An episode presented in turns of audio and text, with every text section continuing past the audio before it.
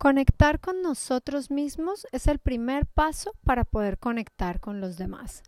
Pero a veces nos distraemos y nos olvidamos y nos desconectamos de nuestras propias sensaciones, emociones, de nuestra propia manera de sentirnos y de estar en nosotros mismos. Así que hoy es el día para descubrir qué hay en ti en cada instante Así que al menos vas a parar tres veces en el día.